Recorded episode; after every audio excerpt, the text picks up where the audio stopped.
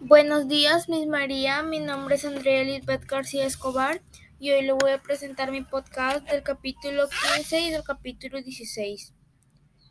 En el capítulo 15 y 16, cuando estaban en el paseo los tres amigos, estaban persiguiendo a un perro para tomarle una foto, pero ellos cayeron a un cuarto blanco y perdieron el conocimiento por, un, por unos momentos. Luego que despertaron, se veían ahí en el cuarto, sin conexión a internet y sin servicios telefónicos. Vieron que había un niño que parecía enfermo y se acercaron. Hablaron un poco y se dieron cuenta que el niño hablaba moche y que era de la cultura mochica. Y Katy dijo que en el cuarto donde estaban parecía el lugar donde se ponían a la gente que iban a ser sacrificados. Los chicos ayudaron al niño, que al parecer se llamaba Miker. Le dieron pastillas que habían traído Sam por si acaso.